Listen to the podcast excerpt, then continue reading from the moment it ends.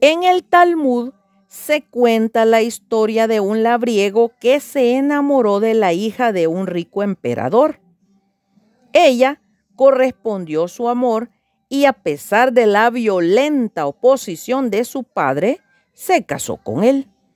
Ella se dio cuenta de los grandes anhelos de saber que tenía su esposo, por lo que insistió en que fuera a la gran academia rabínica de Jerusalén a saciar su sed intelectual.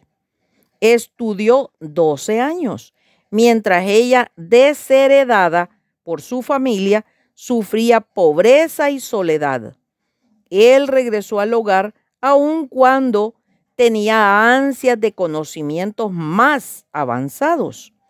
Cuando llegó a la puerta de su casa, alcanzó a oír que su esposa decía a una vecina que a pesar del dolor de la separación, que le parecía más de lo que podía soportar, ella tenía esperanzas y oraba para que él pudiera regresar a la academia para proseguir sus estudios.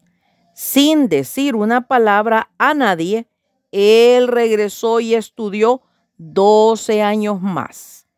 Una vez más dirigió sus pasos hacia su aldea natal, pero esta vez toda Palestina lo alababa, porque poseía la mente más brillante y erudita de su generación.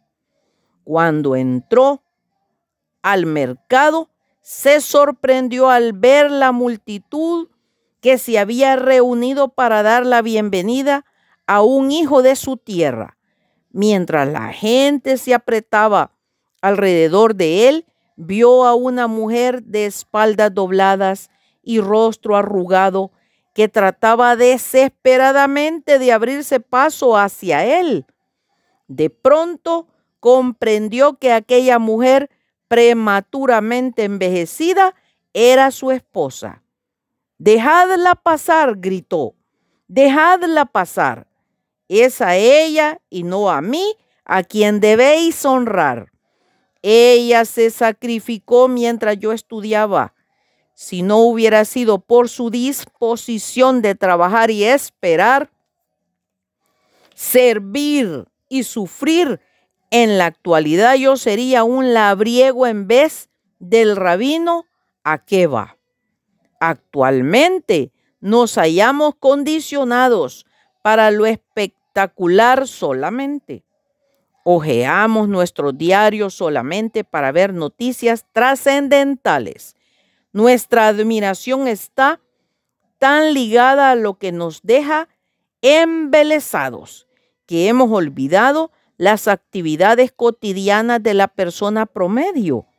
Hemos estado tan ocupados aclamando y aplaudiendo las espectaculares maniobras de nuestros expertos militares y las acciones extraordinarias de los estadistas nacionales e internacionales que dirigen los destinos de las masas, de los descubrimientos milagrosos y de las contribuciones de los genios de la ciencia y de la industria, que hemos olvidado el aprecio debido a aquellos individuos que han jugado una parte vital en el drama de la vida con su trabajo silencioso pero efectivo detrás del escenario, donde han realizado los así llamados papeles menores, señora de.